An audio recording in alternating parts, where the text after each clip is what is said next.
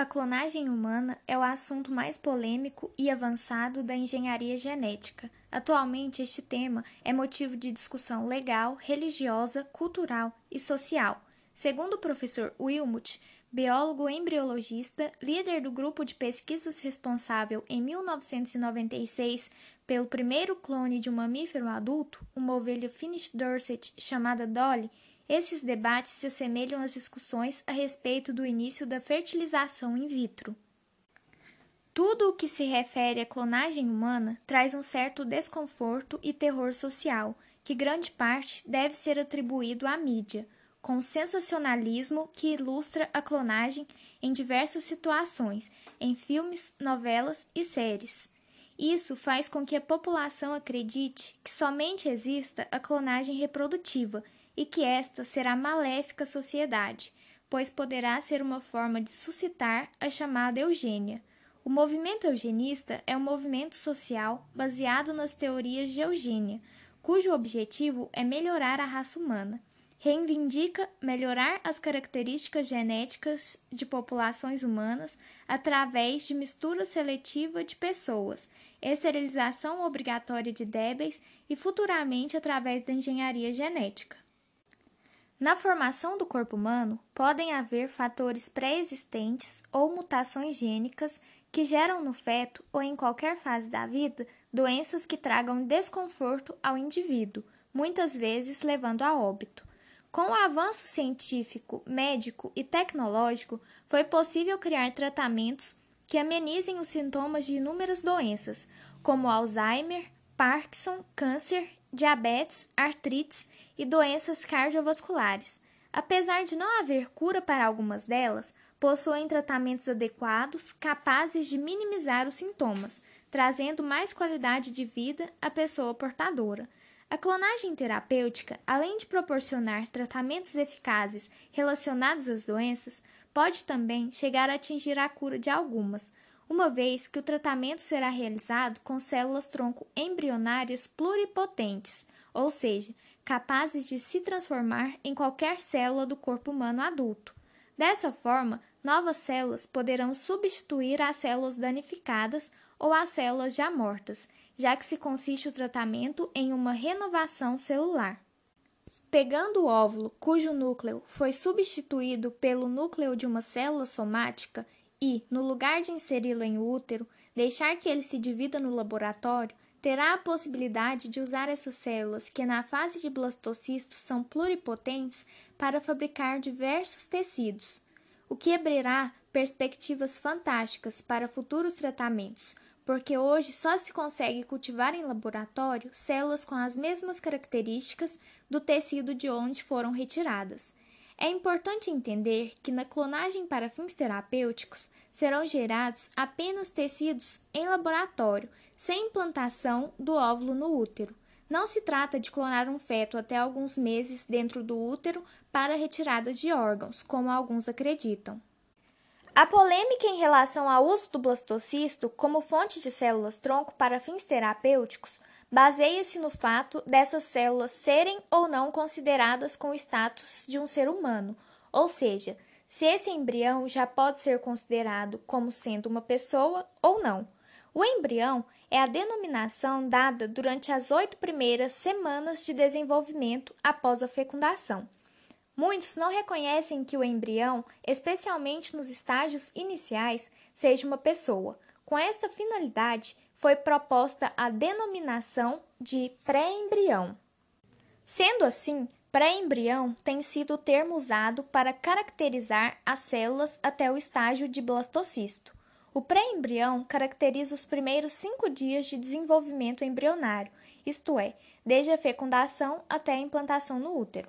A justificativa para a utilização do termo pré-embrião é a de que inúmeros óvulos fecundados são eliminados naturalmente antes de se implantarem no útero. O termo embrião, portanto, seria aplicado apenas àqueles que já estivessem nidados no endométrio materno. De acordo com o relatório Warnock, por sua vez, a denominação de pré-embrião é utilizada até o 14º dia após a fecundação, quando começa o desenvolvimento do sistema nervoso central. Sendo assim, Muitos comitês éticos permitem sua pesquisa, adotando a denominação de pré-embriões para diferenciá-los dos embriões com os quais certos procedimentos não podem ser realizados. Quando injetadas em animais imunodeficientes, as células troncoembrionárias têm a capacidade de responder aos diferentes estímulos em vivo, se diferenciando desorganizadamente e levando à formação de teratomas, tumores que apresentam diversos tipos de tecidos. Uma outra questão em aberto diz respeito à reprogramação dos genes que poderiam inviabilizar o processo, dependendo do tecido ou do órgão a ser substituído. Com o trabalho em camundongos, foi possível transformá-las em células nervosas produtoras de insulina, do músculo cardíaco, da medula óssea, entre outras. Quando estas células, derivadas das células troncoembrionárias, são transplantadas em animais doentes, elas exercem um efeito terapêutico em modelos de várias doenças, incluindo doença de Parkinson, paralisia por trauma de medula espinhal, diabetes e leucemia, ou seja, a terapia celular com células troncoembrionárias já está comprovada em modelos animais e por isso o enorme entusiasmo da comunidade científica em torná-las uma realidade em seres humanos.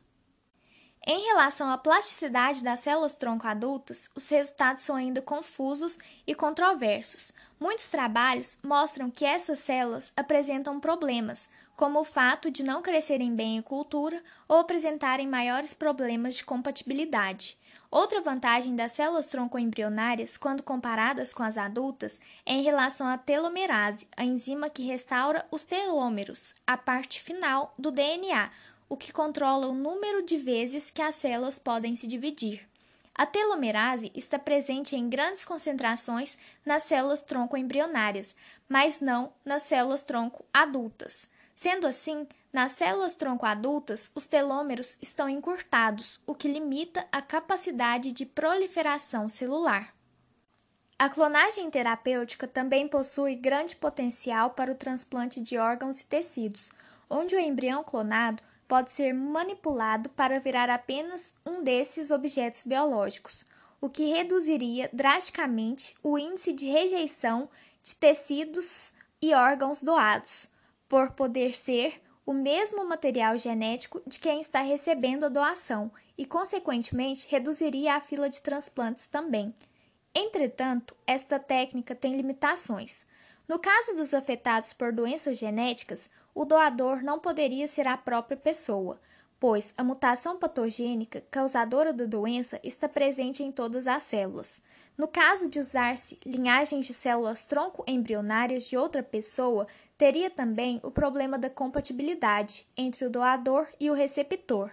Ele não poderia utilizar-se de suas próprias células tronco, mas de um doador compatível, que poderia eventualmente ser um parente próximo. Conforme os dados da Associação Brasileira de Transplante de Órgãos, no Brasil existem 37.818 pacientes adultos e ativos em lista de espera para doação de rim, fígado, coração, pulmão, pâncreas ou córnea, assim como existem 628 crianças aguardando um transplante desses mesmos órgãos até março de 2020, sendo que de 8.195 adultos e 254 crianças que ingressaram na lista de espera no primeiro trimestre de 2020, 635 adultos e 16 crianças faleceram na lista de transplantes até março de 2020. Outra questão polêmica e sem uma solução ainda clara é o destino que se dá aos embriões ou pré-embriões que estão congelados nas clínicas de fertilização e que não foram ou não serão utilizados pelos casais para reprodução. O prazo máximo de armazenamento desses pré-embriões nas clínicas de fertilização, sugerido pelo relatório Warnock, é de até cinco anos após o início do congelamento. O Conselho Federal de Medicina no Brasil recomenda que os embriões não devem ser implantados após quatro anos de congelamento. A Lei de Biossegurança número 11.105, criada em 24 de março de 2005, o artigo 5 dessa lei estabelece as hipóteses em que o embrião pode ser utilizado para fins de pesquisa e terapia, desde que reproduzidos in vitro e descartados neste processo e que estejam inviáveis e congelados há pelo menos três anos desde a publicação desta lei. Em qualquer caso, é necessário consentimento dos genitores. A Anvisa, Agência Nacional de Vigilância Sanitária, implantou várias medidas para controlar a quantidade de embriões existentes no Brasil, estabelecendo quantos podem ser usados para pesquisa e terapia, obrigando as clínicas de fertilização a enviarem dados para o Cadastro Nacional dos Bancos de Células e Tecidos Germinativos, BCTG, implantado através da Resolução RDC número 29 de 2008, editada pela Anvisa pela RDC número 23 de 2011. O artigo 3 diz que deve-se instituir o Sistema Nacional de Produção de Embriões, SIS-Embrio. O SIS-Embrio, Sistema Nacional de Produção de Embriões, possui os objetivos de conhecer o número de embriões humanos produzidos pelas técnicas de fertilização in vitro, criopreservados, congelados, nos bancos de células e tecidos germinativos, mais conhecidos como clínicas de reprodução humana assistida. Atualizar as informações sobre embriões doados para as pesquisas com células tronco-embrionárias, conforme demanda a Lei de Biossegurança. Divulgar informações relacionadas à produção de células e tecidos germinativos, ovócitos e embriões no Brasil, como número de ciclos de fertilização in vitro realizados, número de ovócitos produzidos, número de ovócitos inseminados, número de ovócitos com dois pronúcleos, número de embriões clivados, número de embriões transferidos, bem como o número de embriões descartados por ausência de viabilidade. Divulgar os indicadores de qualidade dos bancos, para promover a melhoria contínua do controle de qualidade dos bancos, auxiliar os inspetores sanitários a avaliar ou inspecionar os bancos de células e tecidos germinativos, bem como possibilitar o acesso à população aos indicadores de qualidade dos serviços.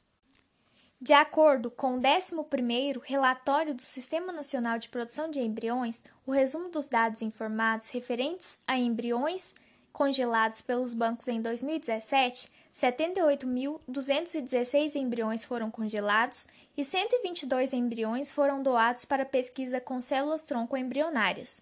E de acordo com o 12º relatório do Sistema Nacional de Produção de Embriões, referentes a embriões congelados pelos bancos em 2018, 88.776 embriões foram congelados e 18 embriões foram doados para pesquisa com células tronco embrionárias. O total de embriões doados para pesquisa com células tronco-embrionárias no Brasil no período de 2008 a 2018 é equivalente a 1.381 embriões. Dada a necessidade de um grande número de óvulos para cada clonagem terapêutica, esta estratégia pode não ser promissora como forma de terapia para a população geral. A legislação traz um obstáculo neste ponto, uma vez que não são todas as pessoas que possuem recurso financeiro para manter o embrião congelado por um longo período de tempo. Por isso, Novas estratégias deverão ser desenvolvidas para a geração de tecidos imunocompatíveis a partir de células tronco embrionárias humanas, de forma a viabilizar seu uso terapêutico em larga escala. Com frequência, as técnicas médicas mais avançadas ficam restritas a uma pequena parcela da população que pode pagar por ela.